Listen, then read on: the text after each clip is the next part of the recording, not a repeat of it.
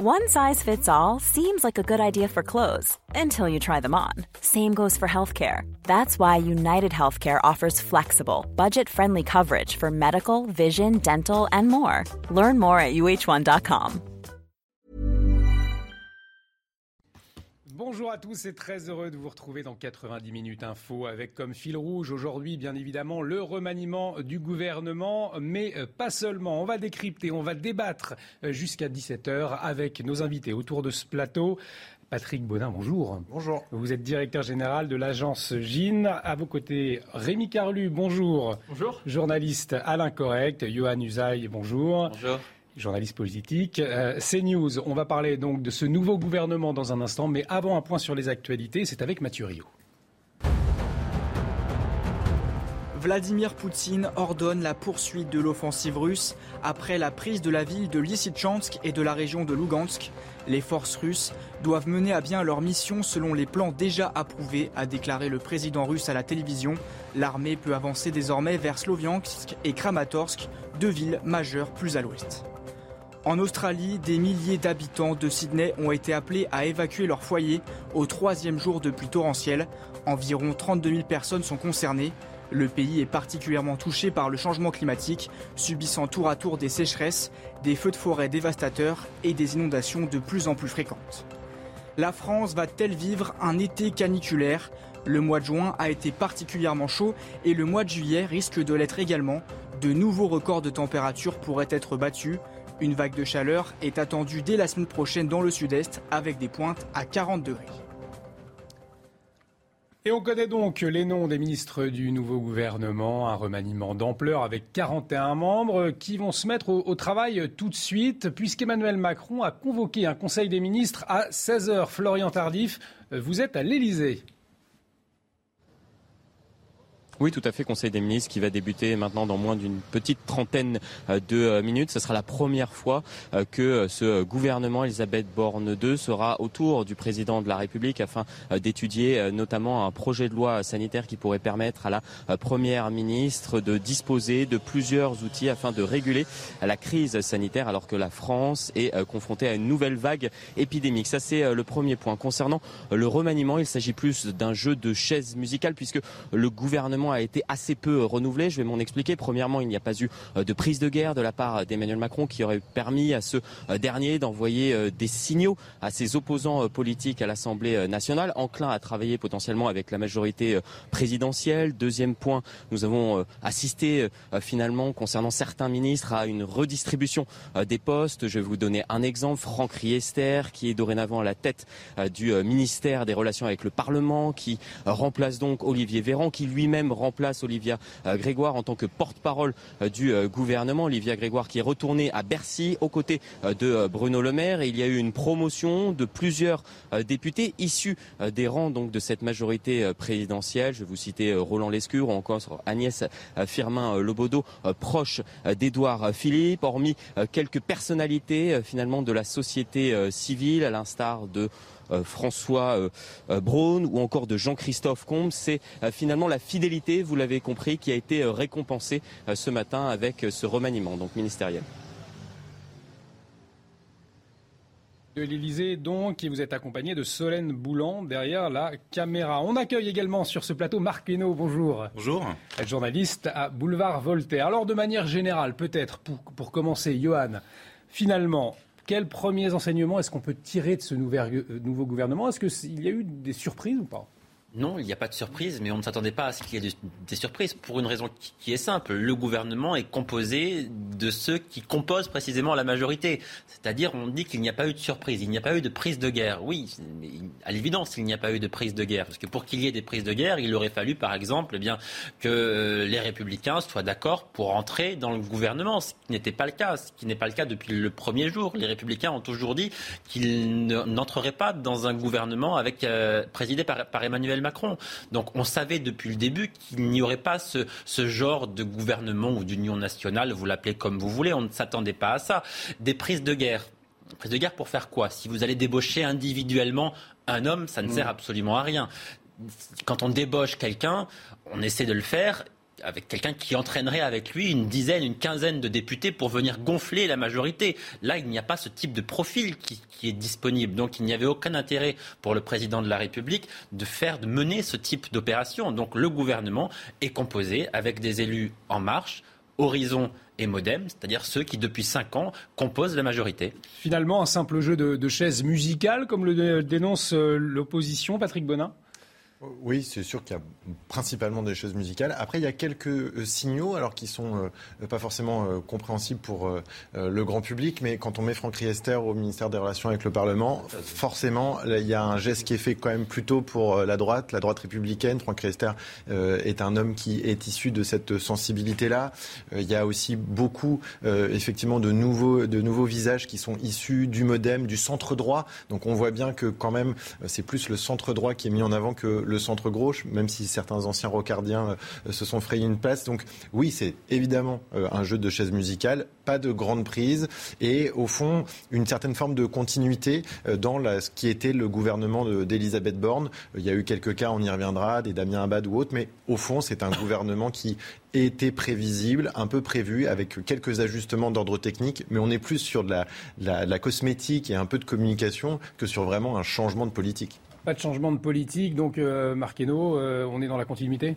Non, on a le sentiment qu'il a tout fait pour qu'on revienne un petit peu au mandat précédent en reprenant des personnalités, des figures qui étaient connues, qui sont connues depuis 2017. Il y a Olivier Véran, il y a aussi le retour de Marlène, de Marlène Schiappa. Il y a vraiment une volonté de retour aux sources. Alors en fait, du coup, face à cela, il y a deux options. Soit effectivement, il a tenté un gouvernement de coalition, il a totalement échoué, parce que si mm. on veut faire un gouvernement de coalition, vu l'Assemblée nationale, il faut vraiment équilibrer très finement les, prises de droite et les prises de gauche pour garder une forme d'équilibre et une coalition justement équilibrée. L'autre option, c'est qu'il il prend le même gouvernement parce qu'il n'a pas le choix, et aussi parce qu'il a peut-être envie de regarder un peu la situation au Parlement, se pourrir un petit peu, se déliter et euh, provoquer finalement une forme, de, une forme de blocage institutionnel qui lui permettrait peut-être dans un second temps de dissoudre, ou en tout cas de démontrer que le chaos ne vient pas de lui, mais du Parlement. Et avec un petit clin d'œil à la droite, quand même, comme le soulignait Patrick Bonin un petit clin d'œil à la droite, oui. Après, il a laissé Papendiaï euh, à l'éducation nationale. Papendiaï, c'est. Ce qui est aussi un clin d'œil. Oui, euh, ce, qui est, un clin d'œil aussi. D'ailleurs, Papendiaï, c'est assez amusant, c'est que je pense que si Jean-Luc Mélenchon avait été élu euh, à l'Élysée, je suis même pas sûr qu'il aurait eu le cran, entre guillemets, de le faire rentrer dans, son gouvernement.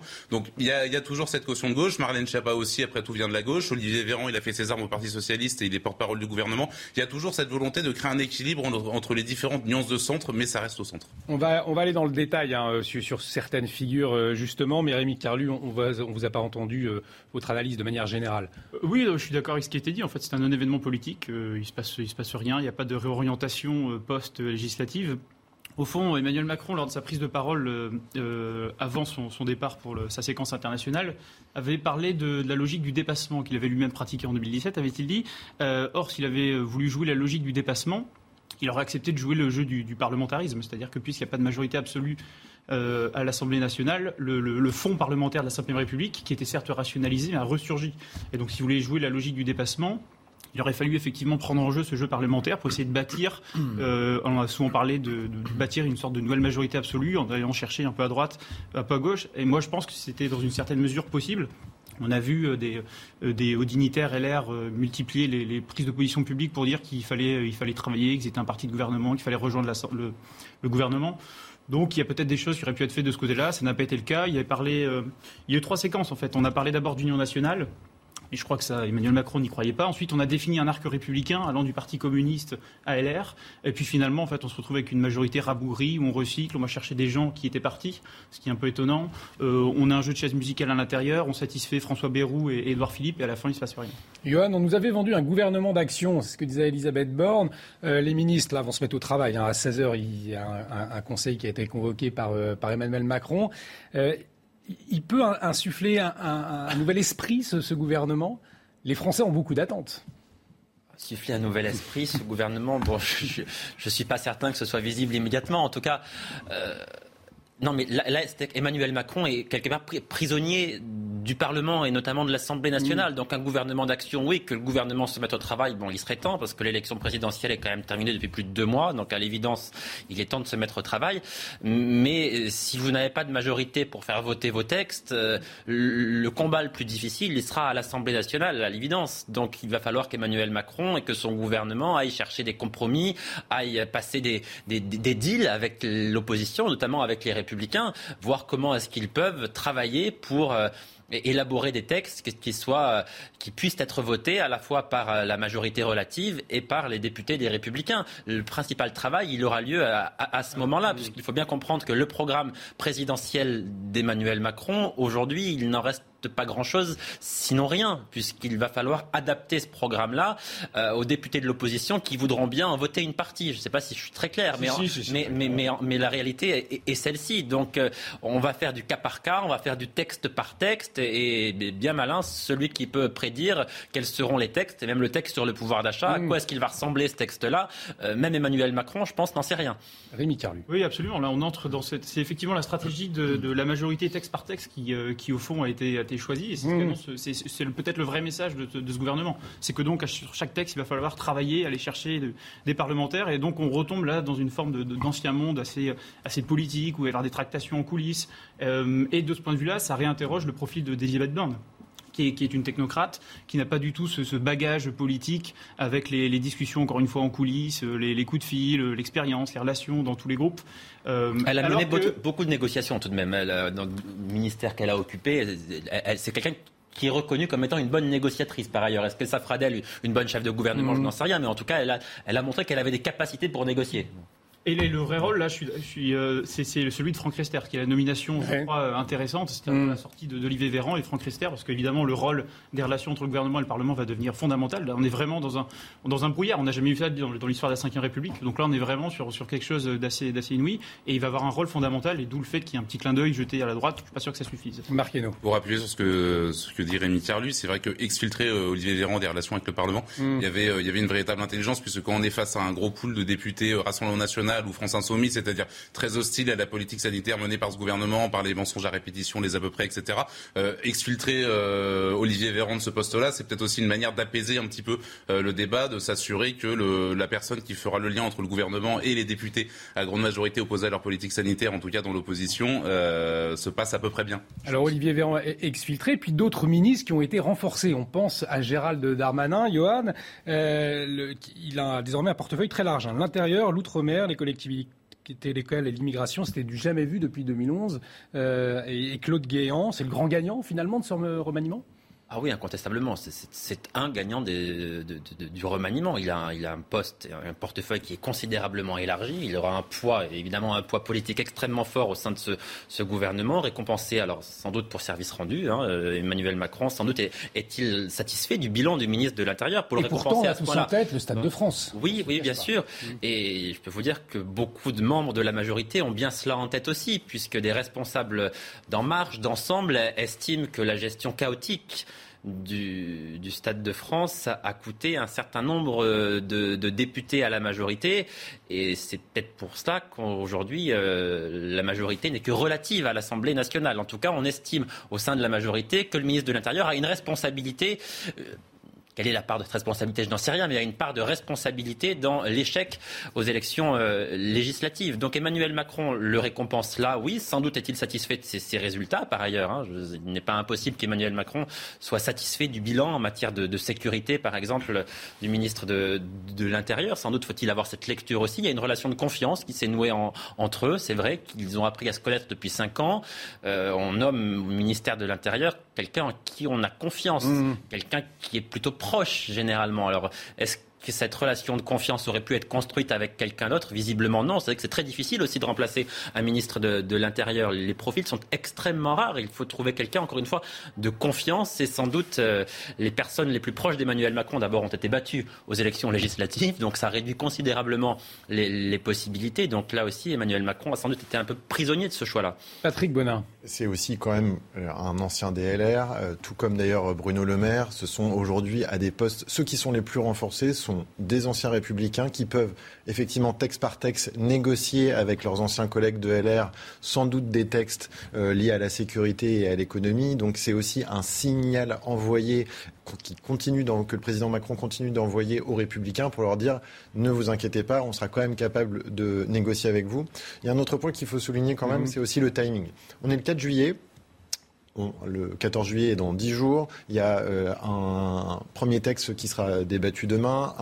on est quand même au fond du fond de la limite possible. Dans 14 jours, on sait très bien que la France va rentrer dans une petite torpeur, notamment liée à la météo, entre le 14 juillet et le 15 août. Le président Macron, il a pris jusqu'au dernier moment possible. D'ailleurs, ce matin 10 heures, c'était vraiment la deadline. Au passage, il faut quand même se dire que certains sont ministres depuis quelques minutes, quelques heures euh, sont appelés euh, euh, à mm. l'Élysée dans quelques minutes pour le Conseil des ministres. Alors certes, ce sont tous des politiques et ils ont l'habitude de ça, mm. mais enfin, quand même, prendre ce genre de responsabilité et quelques heures plus tard assister au premier Conseil des ministres, être jeté dans l'arène politique demain, c'est quand même des délais très très courts. Donc le président, il avait quand même un timing ultra serré, il a poussé la limite jusqu'au bout avec les conséquences que ça aura, c'est effectivement le fait que l'opposition pourrait se mettre d'accord sur éventuellement euh, le fait de renverser ce gouvernement, ce qui est au passage toujours possible.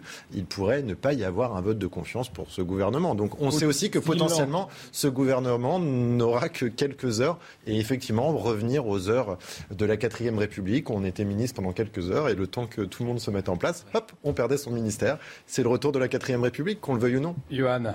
Bah, le fait que le gouvernement tombe mercredi après le discours de politique générale d'Elisabeth Borne, c'est quand même quelque chose d'assez improbable. Pourquoi mm. Parce que d'abord, on sait qu'elle ne demandera pas de vote de confiance, donc il n'y aura pas de vote de confiance. Donc le gouvernement ne sera pas renversé, donc.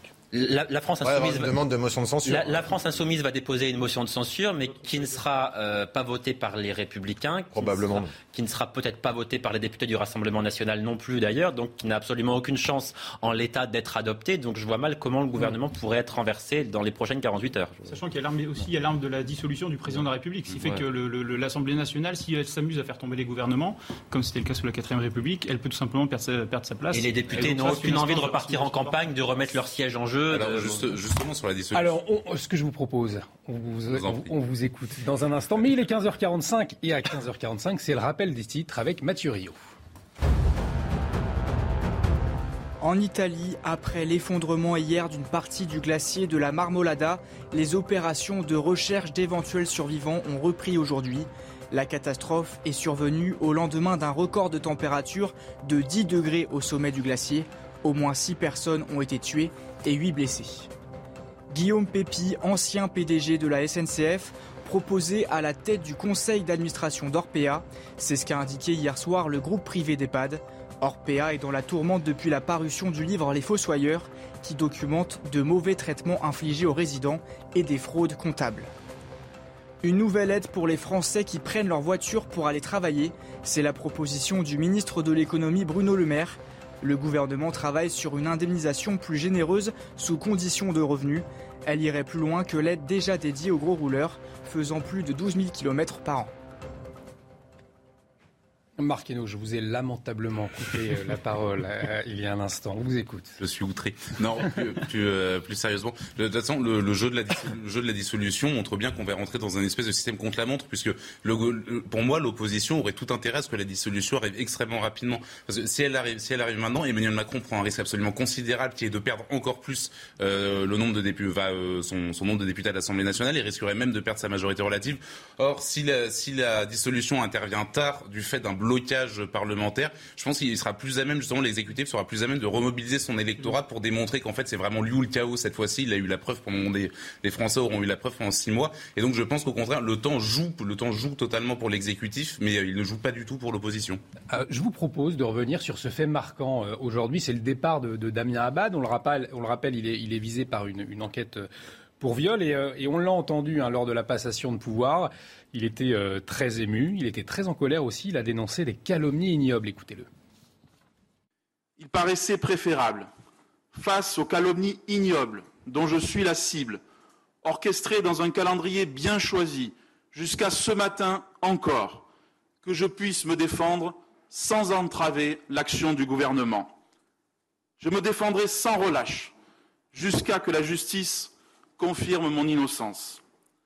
Je me battrai aussi contre ce mouvement funeste qui relègue la présomption d'innocence au rang de vieillerie sans importance et qui fait de la calomnie une redoutable arme politique entre les mains d'esprits malveillants. Chacun devrait mesurer la violence inouïe pour un être humain, pour une famille, pour des proches, de telles pratiques savamment orchestrées et trop souvent relayées sans discernement médiatique. Johan, pas de présomption d'innocence donc pour Damien Abad. Euh, en tout cas, c'était plus tenable pour Emmanuel Macron cette situation?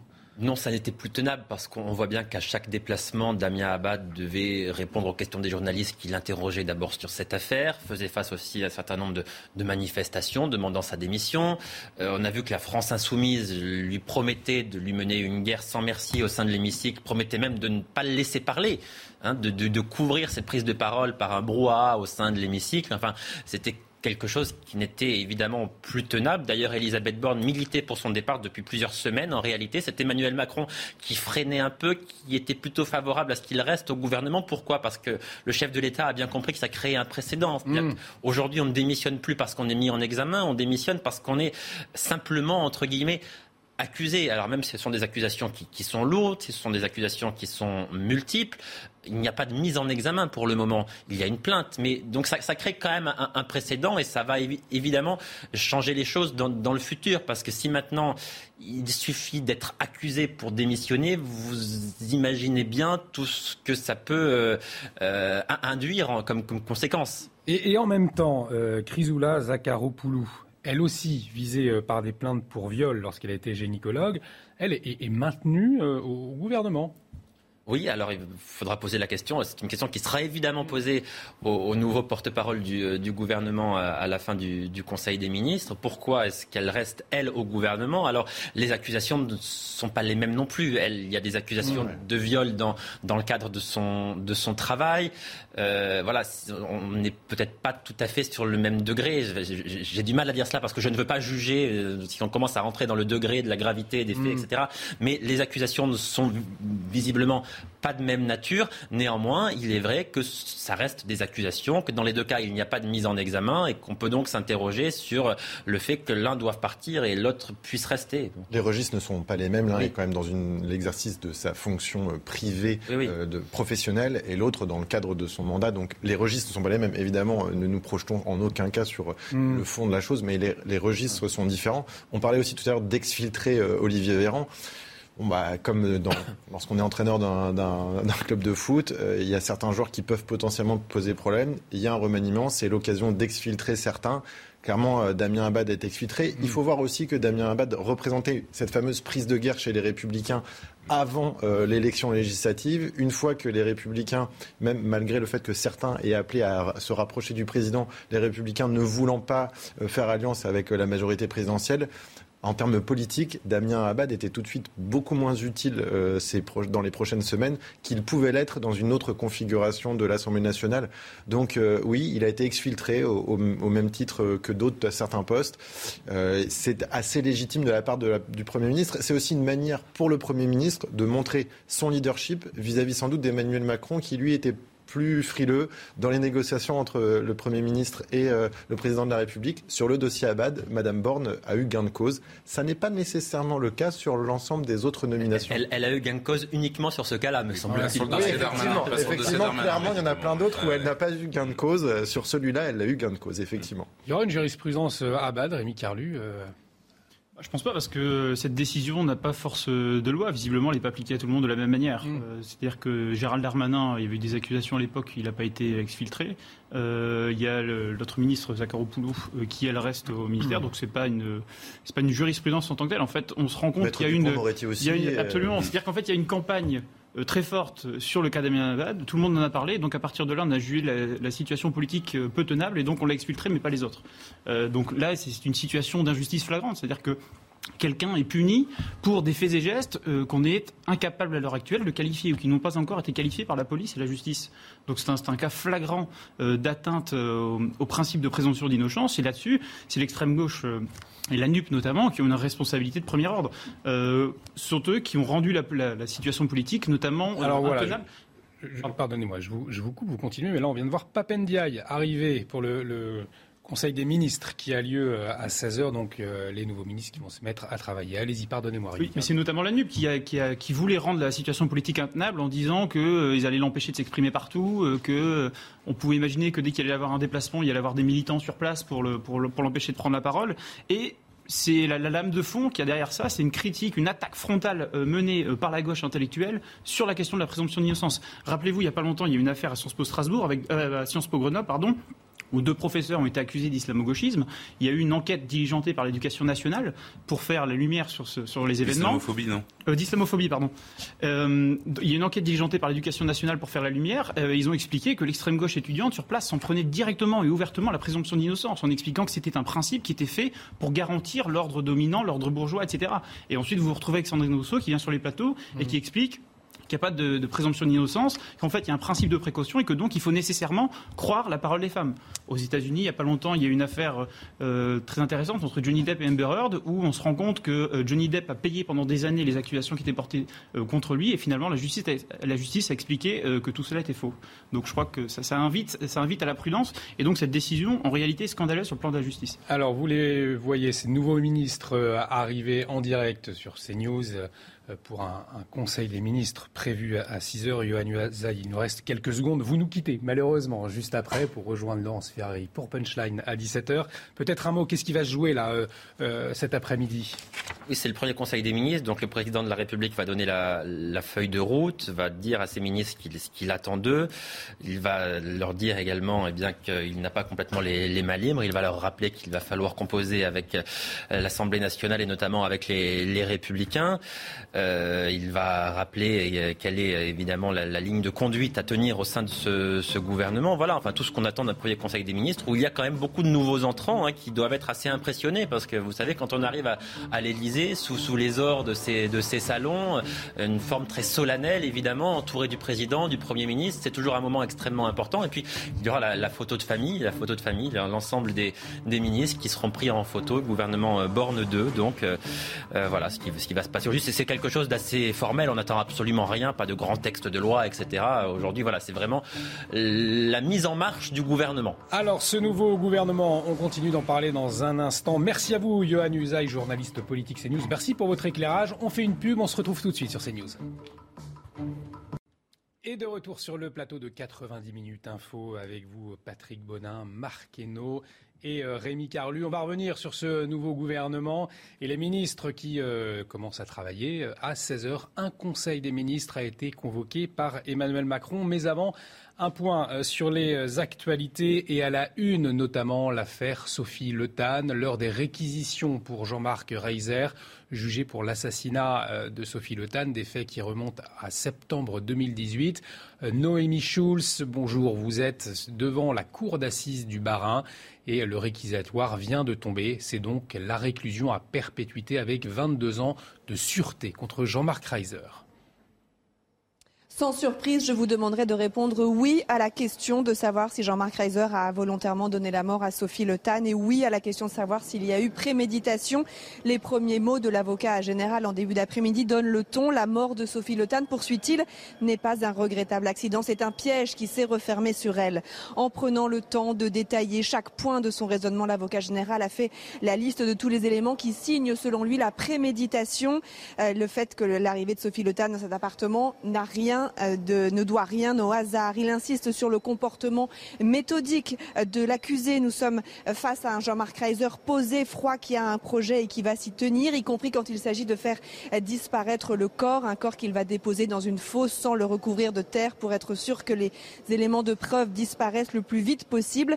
L'avocat général qui prend en compte enfin le comportement de Reiser à l'audience, ses dénégations, les souffrances infligées à la famille et puis les prévisions très pessimistes des experts en en termes de récidive et de dangerosité avant de réclamer, vous l'avez dit, la réclusion criminelle à perpétuité assortie d'une période de sûreté de 22 ans. C'est la peine maximale encourue pour ces faits. Merci beaucoup Noémie pour toutes ces précisions. Noémie Schulz en direct de Strasbourg et vous êtes avec Olivier Gangloff derrière la caméra. L'actualité politique, on en parle dans 90 minutes info. C'est bien évidemment ce nouveau gouvernement. Et vous le voyez sur ces images en direct. Emmanuel Macron a convoqué ce nouveau gouvernement en Conseil des ministres. Un conseil qui devrait commencer euh, à 16 heures d'une minute à l'autre. Donc on suit tout cela en direct sur CNews.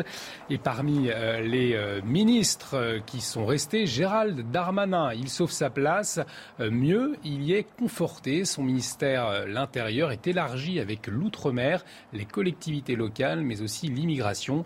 Le numéro 3 du gouvernement y voit une main tendue. Écoutez-le. Bien sûr, c'est une main tendue pour faire travailler euh, les Français ensemble. Je pense qu'il faut respecter le vote des Français. Qu'est-ce qu'ont dit les Français? Ils ont dit pas de majorité absolue pour le président de la République, mais une majorité relative quand même. Et en même temps, euh, expliquer euh, que les oppositions doivent être constructives. Je suis certain que les Français voudraient voir, et notamment ceux qui ont voté pour les LR ou pour les socialistes par exemple, souhaiteraient voir que nous travaillons ensemble pour leur bien et pas dans des chicailleries euh, politiques. Un politique toujours et Éric Coquerel, désormais visé par une plainte. La militante de gauche Sophie Tissier a décidé de porter plainte pour harcèlement sexuel contre le député LFI. Elle dénonce des faits pouvant s'apparenter à une agression sexuelle datant du 23 août 2014. C'était à Grenoble.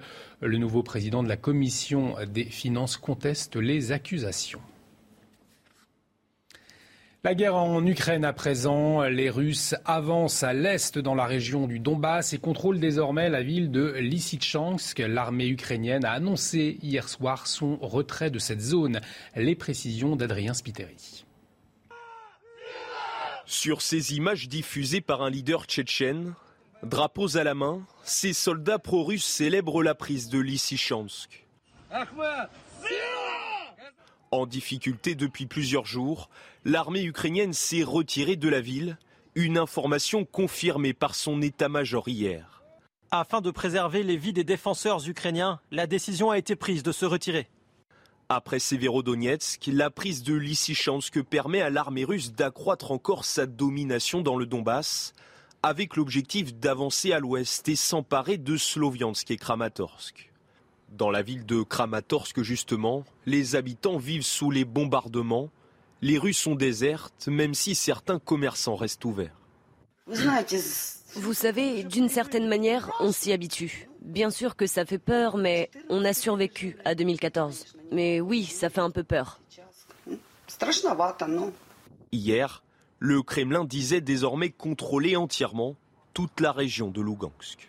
Et de retour sur le plateau de 90 minutes à faux pour décrypter, pour débattre de l'actualité marquée aujourd'hui, euh, bien évidemment, par ce remaniement, ce nouveau gouvernement. On, va s'intéresser au ministère de la Santé euh, dans un instant, mais peut-être on a entendu dans le journal euh, Gérald Darmanin, il parle d'une main tendue pour, expliquer le fait qu'il soit conforté avec un ministère élargi. Peut-être un petit tour de table. Votre réaction, Patrick Bodin c'est un bon communicant, hein. on le voit là, il a été d'ailleurs choisi pour ça, donc ça tombe bien. Il vient expliquer qu'avec lui, il y a un grand écart encore plus possible euh, désormais. Euh, il y a des questions aussi, on en parlait tout à l'heure en antenne, un peu de, politique, c'est rattacher l'outre-mer au ministère de l'Intérieur. C'est aussi un message envoyé aux ultramarins qui le prendront d'ailleurs d'une manière potentiellement ambivalente. Donc euh, voilà, il a, été, il a été mis pour ça, pour pouvoir faire un grand écart entre les républicains et potentiellement une partie de centre-gauche. donc il, comme on dit, il joue du velours et il est face aux caméras et il explique pourquoi il sort renforcé un parfait communicant dans un rôle qui est effectivement taillé sur mesure pour cet homme euh, qui lui aussi euh, a un historique spécifique avec le président Macron. Bah, visiblement, il se murmurait qu'Elisabeth Borne voulait et la peau de Darmanin et la peau de Damien Abad. Visiblement, elle n'a eu que Damien Abad. Euh, donc Gérald Darmanin, je pense, a dû sentir le vent du boulet passer assez près. Euh, il en sort avec un ministère élargi, peut-être aussi pour compenser la perte de Damien Abad, qui était quand même l'ancien président du groupe LR à l'Assemblée nationale, donc qui était quand même une belle prisonnière. Euh, avec ce portefeuille élargi, Gérald Darmanin envoie aussi un message. On, gouvernera avec la droite et avec les LR si on devait s'allier avec d'autres personnes. Mais moi, ce que je trouve incroyable, effectivement, Gérald Darmanin est un très bon mais qui a quand même ah, un Regardez, je, vous coupe.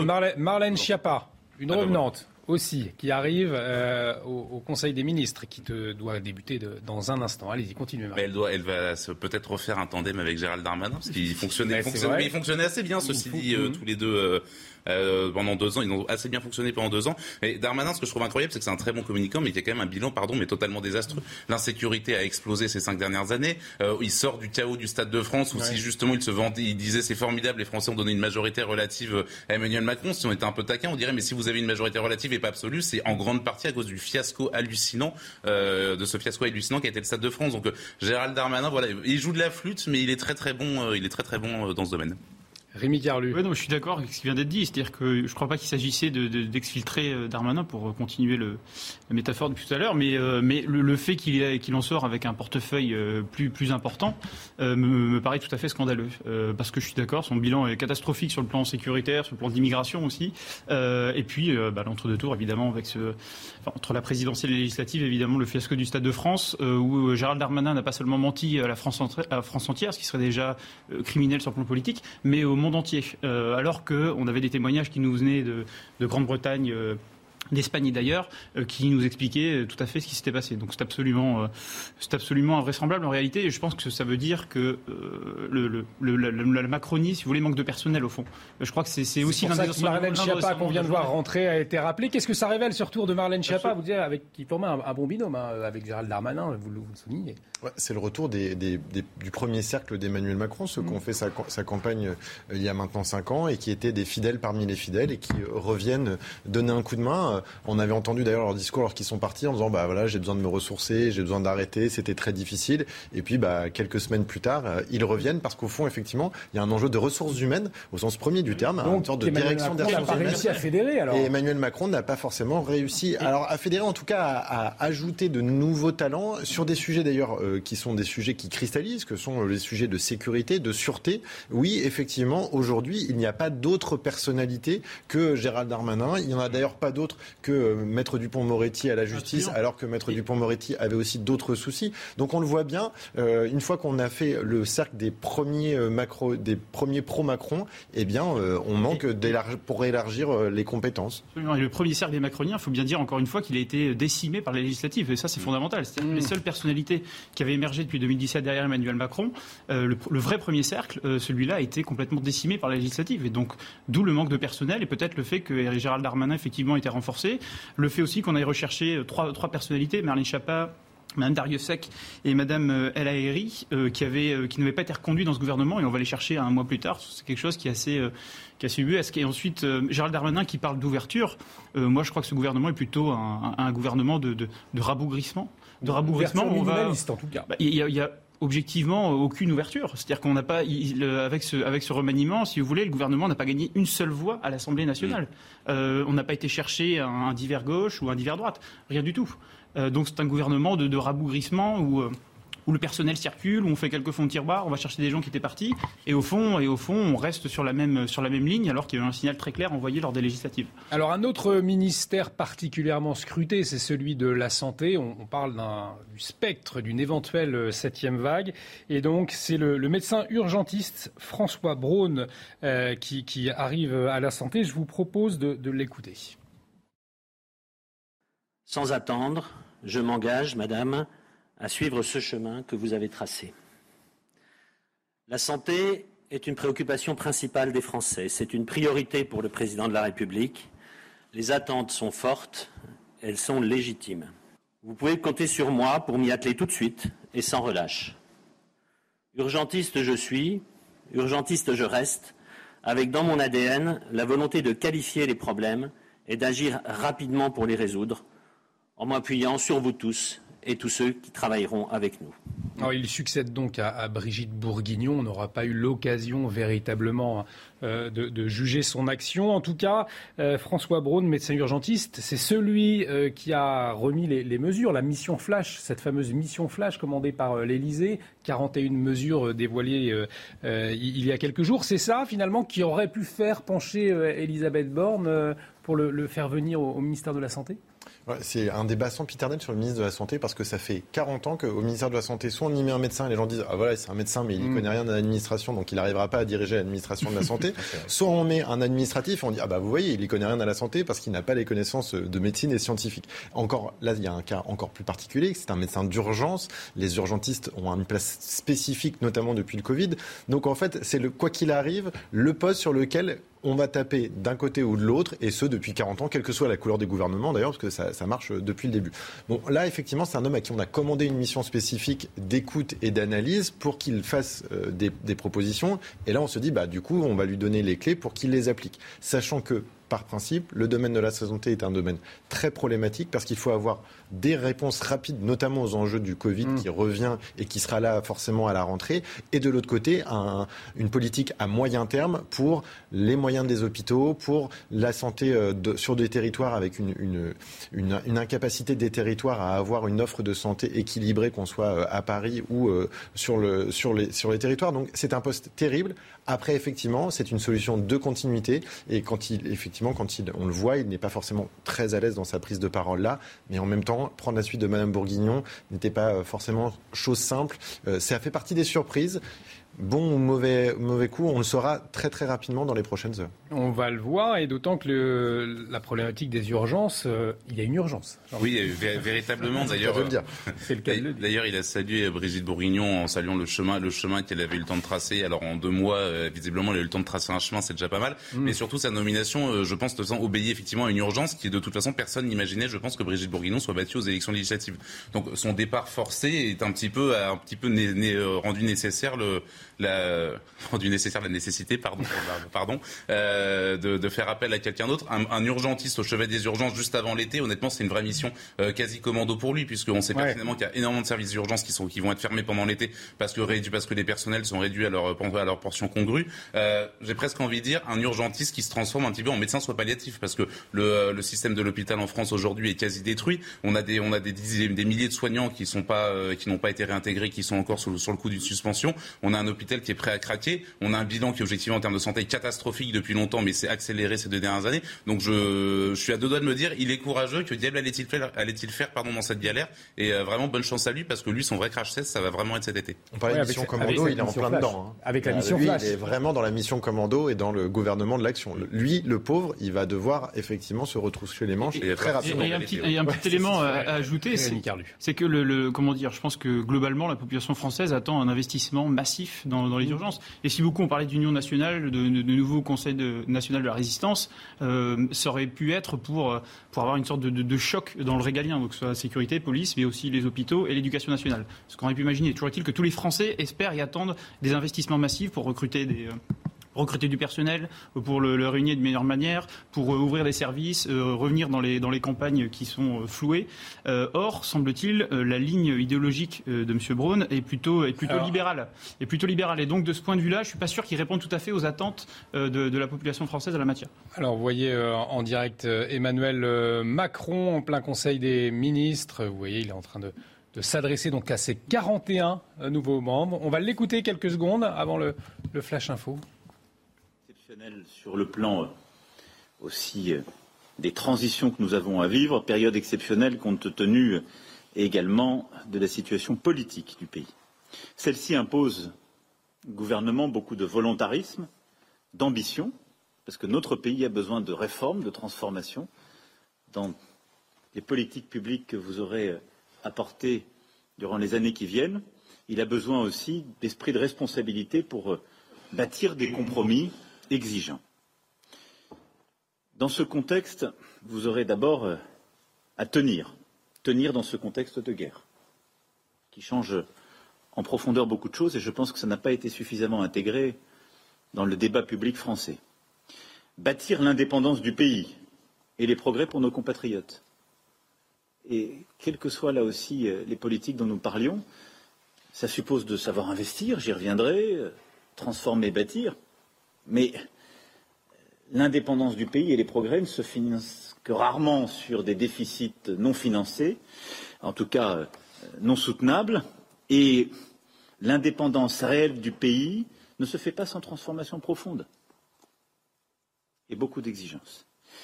Et puis nous aurons euh, à construire des transitions dans la durée et qu'il s'agisse évidemment du défi écologique, qu'il s'agisse des grandes transitions démographiques, pour n'en citer que deux, elles imposent de profondément transformer l'action collective qui est la nôtre, de repenser avec les élus locaux, avec euh, l'ensemble de nos administrations, avec aussi les partenaires que sont les entreprises, les associations, les citoyens, en profondeur nombre de nos politiques publiques. La Première ministre m'a rendu compte vendredi du résultat des consultations conduites la semaine dernière. Il convient de prendre acte de l'absence de volonté des partis de gouvernement de participer à un accord de gouvernement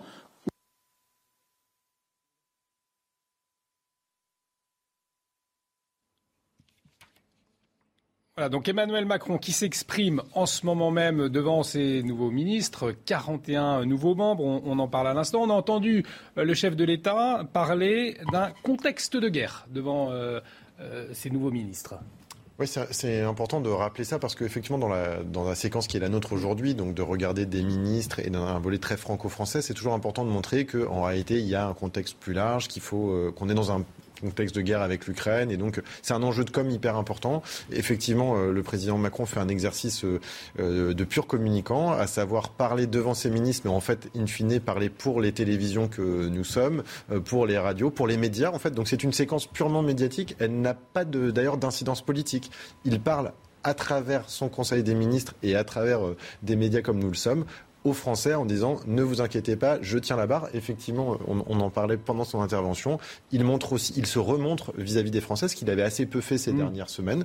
Donc, euh, c'est un exercice de style où il vient expliquer aux Français ne vous inquiétez pas, vous pouvez dormir et partir en vacances sur vos deux oreilles. Je tiens le gouvernail. On verra si c'est effectivement le cas Oui, je, suis toujours assez fasciné par ce genre de séquence parce qu'en réalité, il n'a rien dit. Alors, si on est en guerre, ça c'est peut-être le seul truc à peu près compréhensible qu'il Bâtir l'indépendance du pays aussi. oui, très bien, mais sans préciser comment, et puis rebâtir notre souveraineté, et puis transformer mm. l'action collective, et puis, enfin, pardon, mais en fait, Emmanuel Macron n'a rien dit. Oui, c'est ça. Il a juste envoyé une petite carte postale. Partez tranquille, je suis là. Euh, encore, effectivement, on le disait tout à l'heure, c'est euh, c'est bien de le revoir parce qu'il avait un petit peu disparu de la circulation depuis. Euh, non, mais en fait, j'ai l'impression qu'entre Gérald Darmanin et lui, c'est un concours à la communication, c'est un concours à celui qui, euh, qui s'auto-congratulera le mieux et qui, euh, qui, qui, se, qui passera le mieux devant les caméras. Je suis désolé de ne pas pouvoir sortir plus d'analyse, mais vraiment, pour moi, ce genre de séquence, en fait, c'est incompréhensible et c'est euh, le, le sacre du vide sur le vide, en fait. Oui, je crois que ça, incarne parfaitement une forme de neutralisation politique par le, libéral et le, technocrate. C'est-à-dire qu'on met des, met des mots euh, qui sont censés dire, des choses, même si personne ne comprend rien. Mais au fond, on a l'impression qu'il est compétent. Et donc, comme vous, l'avez dit, bah, on, peut, partir en vacances, mais de toute façon, les, manettes sont, bien, réglées. C'est la grande différence, je trouve, avec le Macron 2017, qui pour le coup avait une vraie marque, une vraie empreinte politique. On savait ce qu'il voulait faire. Son livre s'appelle Révolution, c'était le Big, le Big Bang structurel, c'était euh, le, progressisme à tout va, c'était émanciper les individus, c'était le grand projet européen, etc., etc. Il y avait un vrai un Big Bang, si vous voulez, c'était le, souffle de sa campagne de 2017. Et depuis, c'est complètement retombé. Euh, il n'y a pas ou peu de bilan parce qu'il n'a pas pu faire grand-chose. Là, il n'a pas fait campagne, on ne sait pas quel est son programme, on ne sait pas ce qu'il veut faire. Et hormis, effectivement, maintenant, c'est le discours écologique qui est, qui est très prégnant parce qu'il a fait notamment son entre-deux tours là-dessus. Euh, mais sinon, en fait, il n'y a, y a, y a, rien. Il n'y a rien et c'est de, la, de la neutralisation technocratique du, du, politique. Il a commencé son discours, euh, on a vu ses premiers mots en disant notre pays a besoin de réformes. Voilà ce qu'il a affirmé. Est-ce qu'on va pouvoir réformer le pays avec ce nouveau gouvernement, avec cette situation inédite? Ah, ben, on va retrouver le, le, le président Emmanuel Macron. On les voit en direct. Donc Emmanuel Macron et ses 41 euh, nouveaux ministres au travail. Les politiques publiques que vous aurez euh, apportées durant les années qui viennent, il a besoin aussi d'esprit de responsabilité pour euh, bâtir des compromis exigeants. Dans ce contexte, vous aurez d'abord à tenir, tenir dans ce contexte de guerre, qui change en profondeur beaucoup de choses et je pense que ça n'a pas été suffisamment intégré dans le débat public français. Bâtir l'indépendance du pays et les progrès pour nos compatriotes. Et quelles que soient là aussi euh, les politiques dont nous parlions, ça suppose de savoir investir, j'y reviendrai, euh, transformer, bâtir. Mais l'indépendance du pays et les progrès ne se financent que rarement sur des déficits non financés, en tout cas euh, non soutenables. Et l'indépendance réelle du pays ne se fait pas sans transformation profonde. et beaucoup d'exigences. Voilà, on a entendu une nouvelle fois les, propos euh, d'Emmanuel Macron, à, l'image euh, à l'instant Elisabeth Borne, donc euh, la Première ministre. On parlait des, des, réformes. Notre pays doit être réformé. Est-ce que ça va être possible dans, vu ce contexte inédit, cette situation inédite à l'Assemblée avec ce nouveau gouvernement mais Il fait bien de rester flou, puisqu'en réalité, on a besoin de réformes, mais impossible de savoir lesquelles. Parce que avec une, avec une Assemblée nationale configurée de la sorte, on n'a pas la moindre idée de quelle politique il veut mettre en place. Je veux dire, n'importe quelle réforme sanitaire, au vu de la configuration de l'Assemblée, aurait du mal à passer. La réforme des retraites, euh, pareil, euh, aurait énormément de mal à passer. Il faudrait s'assurer que le groupe LR et peut-être une partie du groupe PS soutiendra, encore le groupe PS, pas celui dans la NUPES, l'autre, euh, soutiendra soutiendrait ce genre de réforme. Donc c'est extrêmement hasardeux. Non, ben on est toujours dans, dans cette continuité technocratique, engager des réformes audacieuses, courageuses. Je ne sais plus quel, quel adjectif il a employé. Oui, exigeante. voilà, il faut, il faut des réformes exigeantes, mais on n'en saura pas plus. Et de fait, il n'a pas intérêt à en dire plus parce que déjà il faut passer l'été et euh, surtout. Euh, quelle réforme avec quelle, avec quelle assemblée En fait, c'est euh, la question à laquelle il n'a aucune réponse aujourd'hui. C'est aussi une manière quand même de dire je veux faire des réformes, mais si dans les prochaines semaines je n'arrive pas à les faire parce que l'Assemblée nationale les bloque, alors il faudra prendre des mesures. Donc mmh. c'est aussi pour l'instant le petit. Il anticipe là, vous sentez oui, une anticipation Clairement, il anticipe le fait de vous m'avez élu pour faire des réformes, je veux continuer à faire des réformes, et si dans les prochaines semaines je ne peux pas les faire parce que vraiment cette Assemblée nationale que vous avez élue ne me permet pas de les faire, alors nous devrons nous retrouver les yeux dans les yeux, mesdames et messieurs les Français, pour prendre d'autres décisions. Donc c'est le petit poussé qui met un caillou et qui espère qu'en fonction de la façon dont la route va évoluer, il puisse continuer à en mettre d'autres. Je vous propose de, continuer à, suivre hein, ce, Conseil des, ministres toujours, mais de, faire une petite parenthèse sur cette affaire Éric Auquerel. C'est euh, c'est une autre actualité euh, politique euh, du moment. Il est, euh, alors, il n'est pas, contrairement à Damien Abad, parce que certains font la, font la comparaison, c'est pas la même situation, parce qu'il s'agit là de, rumeurs. le nouveau président de la commission des finances a donc fait l'objet d'une plainte depuis aujourd'hui. Il s'est défendu hier dans une tribune hein, du JDD.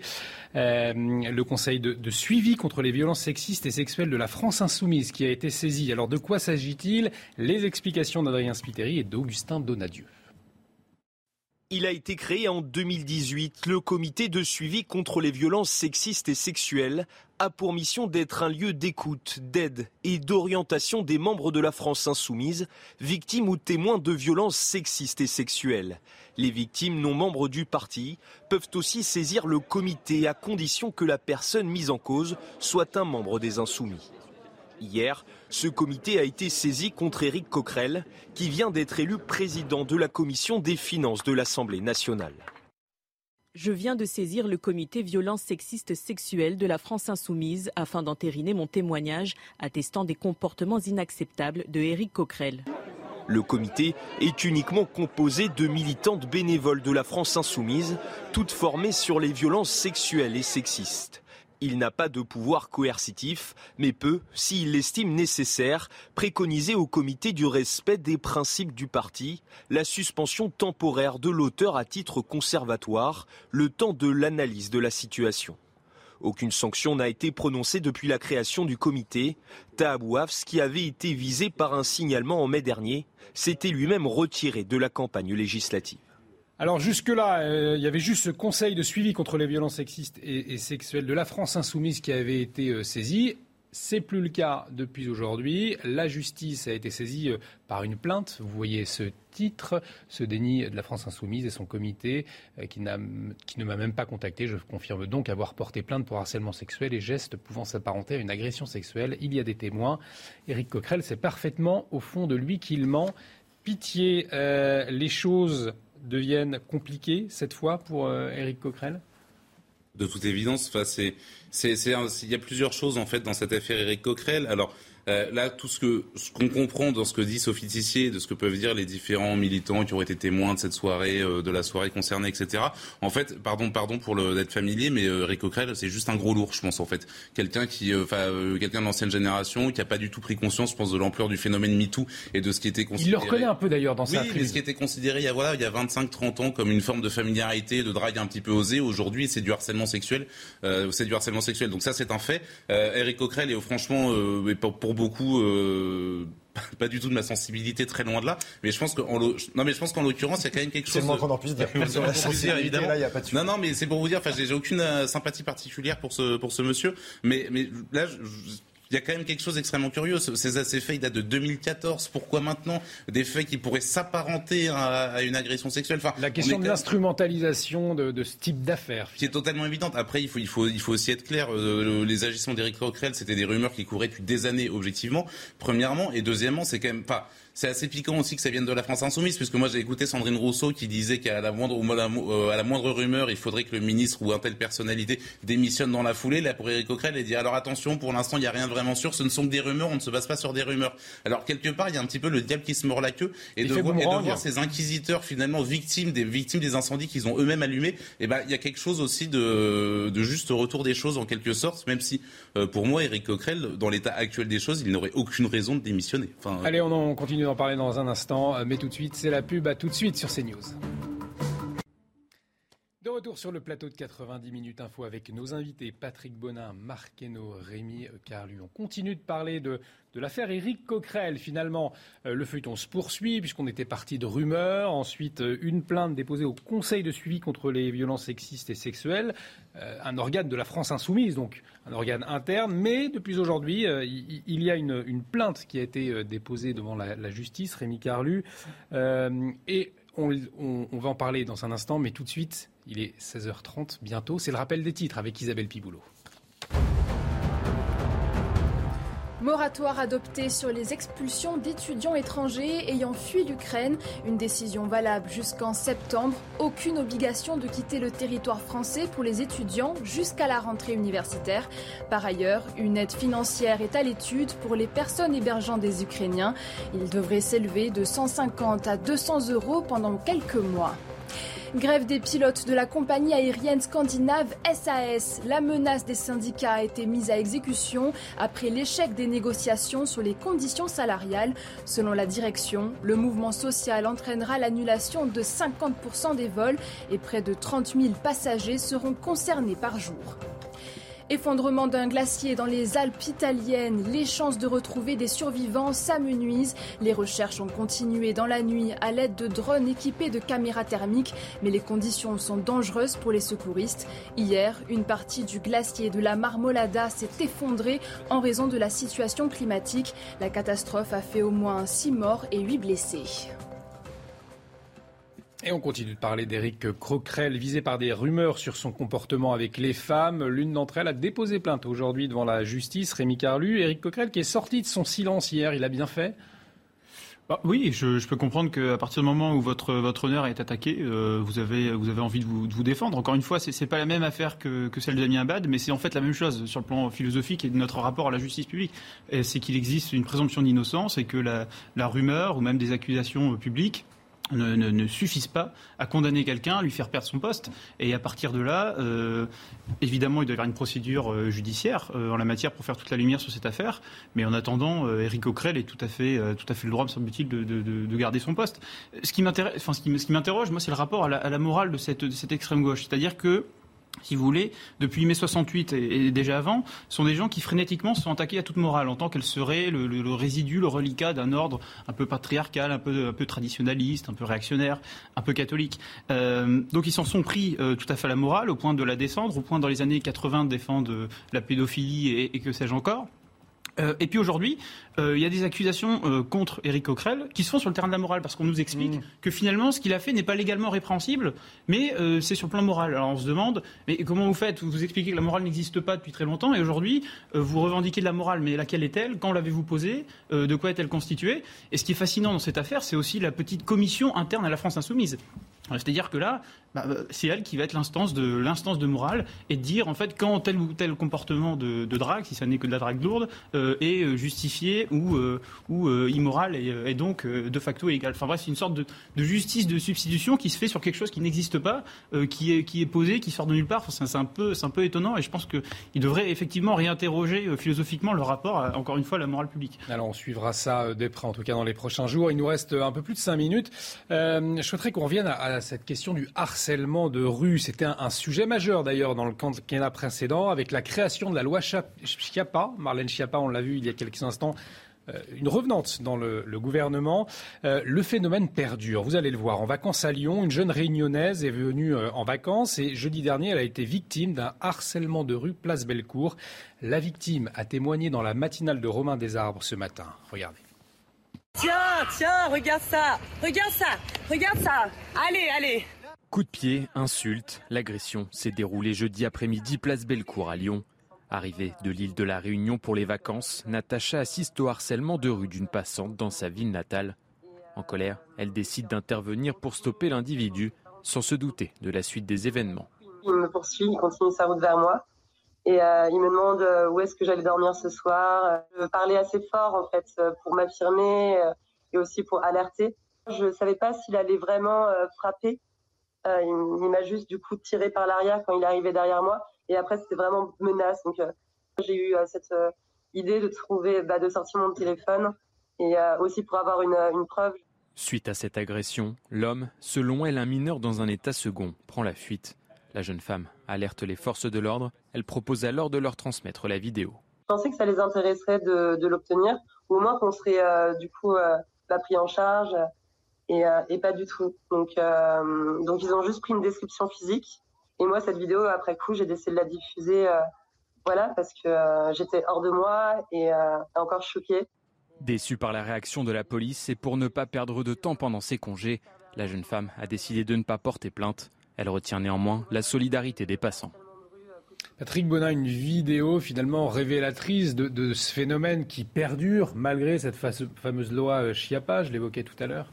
Oui, il y a un problème de moyens. Là, on en parlait tout à l'heure sur les moyens liés de l'État régalien. C'est qu'aujourd'hui, il faut des moyens pour faire ces procédures, pour que la police, la justice euh, puisse enquêter, puisse poursuivre, euh, puisse diligenter des enquêtes. Et on le voit bien, euh, on est face à, une, une, impossibilité d'aller plus loin. Les forces de l'ordre disent bah, Ok, donnez-moi une description, mais votre vidéo, je n'en ai pas besoin. Mm. Très probablement, elle ne portera même pas plainte de peur de ne pas avoir de suite donnée. Donc il y a d'abord une question de moyens. Sachant que c'est une contravention, contravention de quatrième classe. Hein. la, police peut verbaliser. donc de 90 euros à 750 euros. Encore faut-il retrouver la trace de la personne. Mm. Donc il y a un vrai enjeu d'enquête. Et là, là, en fait, ce que, ce que ça montre aussi, c'est que justement, le rôle des réseaux sociaux, qu'on a souvent tendance à critiquer, montre justement qu'on peut mettre ces sujets sur la place publique et qu'il faut les traiter. Mais on parlait tout à l'heure du, du, bilan de euh, M. Darmanin. Là, ce sont des problèmes euh, en profondeur. Mon voisin, je crois, parlait d'un binôme entre Marlène Schiappa et euh, Gérald Darmanin. Donc là, on est, on est au cœur du mmh. sujet. Le problème, c'est que tous les Français qui nous regardent sont face à ce genre de sujet et que pour l'instant, la, la partie judiciaire, la partie réglementaire n'est pas à la hauteur des enjeux des Français. Une pas assez dissuasive. Oui, Exactement. En fait, on a eu on a encore une preuve matérielle que euh, la communication, ça ne fait pas l'action. En fait, mm. euh, la loi de Chiapas, c'est une opération de communication qui vise à démontrer qu'on agit contre ce harcèlement de rue, mais plus largement contre cette violence au quotidien qui quand même empoisonne la vie des Français puisqu'elle est quand même de plus en plus présente et de plus en plus prégnante.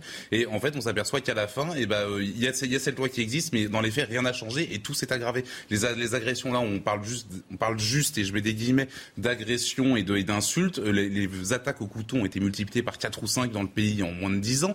Euh, il y, a, y, a, y, a, cette euh, violence omniprésente. Le cas de Lyon est extrêmement symbolique puisque la Guillotière, la Duchère sont autant de quartiers qui, mais honnêtement, en 5 ans, sont passés euh, de de quartier à problème à espèce d'explosion de délinquance multifactorielle. Donc en fait, le drame, il est là. À un moment donné, moi, je veux bien que Gérald Darmanin euh, soit promu, je veux bien qu'il soit très bon en communication, mais à un moment donné, il y a un bilan qui est désastreux. Il y a un moyen très simple d'ailleurs de s'apercevoir si euh, l'insécurité augmente, euh, augmente ou baisse en France. Il suffit de, de, de savoir combien coûte la drogue sur le, dans, les, dans les halls de dans les halls d'immeubles, le coût de la drogue, le coût du, cannabis, de la cocaïne, ce que vous voulez, n'a jamais été aussi bas en fait en France. Si, vous aviez une politique répressive suffisamment forte, le, prix de la drogue serait mathématiquement, euh, serait mathématiquement élevé. Et là, il ne fait que baisser, ce qui veut bien dire qu'il y a un manque d'action absolument dingue et que ça fait des années qu'on se contente de plans de communication et de lois symboliques au lieu de régler le problème dans le fond. Rémi Carlu, pour conclure, il vous reste 40 secondes. Comment est-ce qu'on s'attaque à, cette question de harcèlement de rue qui, perdure? Mais, La vraie question est, est culturelle. C'est-à-dire que là, c'est un vrai phénomène d'ensauvagement en tant que tel. C'est-à-dire qu'on a quelqu'un qui se comporte comme un sauvageon, comme un barbare, qui s'en prend, qui s'en prend aux femmes, qui l'agresse, qui veut la frapper. Donc ça, c'est absolument scandaleux. Donc la réponse doit être culturelle, euh, morale, euh, par l'éducation. Et euh, je crois que le multiculturalisme, là-dessus, a, vraiment ce, ce, ses torts, car précisément, il a brisé une forme d'unité de, de, pensée, d'unité de, de rapport à la femme, et qu'à partir de là, on tombe dans tout un tas d'enclaves et chacun fait un peu ce qu'il veut et considère que son comportement finalement est, force de vérité. Et donc, c'est par l'éducation, par la, par, la, par la civilisation, par la culture qu'on répond à ce genre de phénomène. Merci Rémi Carlu, merci Marc Hainaut, merci Patrick Bonin d'avoir décrypté, débattu autour de cette actualité marquée aujourd'hui par le remaniement et ce nouveau gouvernement. L'actualité continue sur CNews. À suivre Punchline avec Laurence Ferrari. Excellente soirée sur notre antenne. Damien Abad, écarté du gouvernement, dénonce des calomnies ignobles lors de la passation de pouvoir. Il a précisé compter se défendre jusqu'à ce que la justice confirme son innocence. L'ex-ministre des Solidarités fait l'objet d'une enquête du parquet de Paris pour tentative de viol. Le directeur général de la Croix-Rouge, Jean-Christophe Combe, est nommé pour le remplacer. Éric Coquerel visé par une plainte pour harcèlement sexuel. Sophie Tissier y dénonce des faits pouvant s'apparenter à une agression sexuelle datant du 23 août 2014 à Grenoble. La militante de gauche explique vouloir faire avancer la cause des femmes et leur place en politique. De son côté, le député de la France insoumise conteste ces accusations. Il pourrait porter plainte pour diffamation. La cérémonie des Jeux Olympiques 2024 inquiète. À deux ans de son ouverture à Paris, la question de la sécurité demeure, notamment après les incidents du Stade de France en mai dernier. Guy Dru, membre du Comité international olympique, juge la cérémonie d'ouverture prévue sur la scène trop ambitieuse. L'ancien ministre des Sports suggère de prévoir un plan B.